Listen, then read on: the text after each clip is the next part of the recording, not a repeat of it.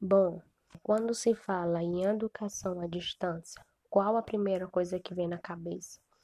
Educação fora da escola. Então, a educação à distância é uma modalidade que se, de, se difere né, do ensino presencial. Por quê? Porque ela tem suas características próprias. Foi no século XIX, na Europa, que a educação à distância ela se caracterizou como a primeira geração da EAD no mundo. Então, foi a partir daí que a educação à distância ela passou a ter um grande impulso, né? Multiplicando nos projetos e na utilização de internet em atividades de ensino e aprendizagem à distância.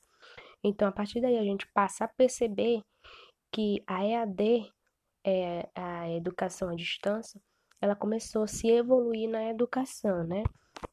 Então, é, essa educação, essa educação à distância EAD é toda forma de ensino mediado pelas tecnologias.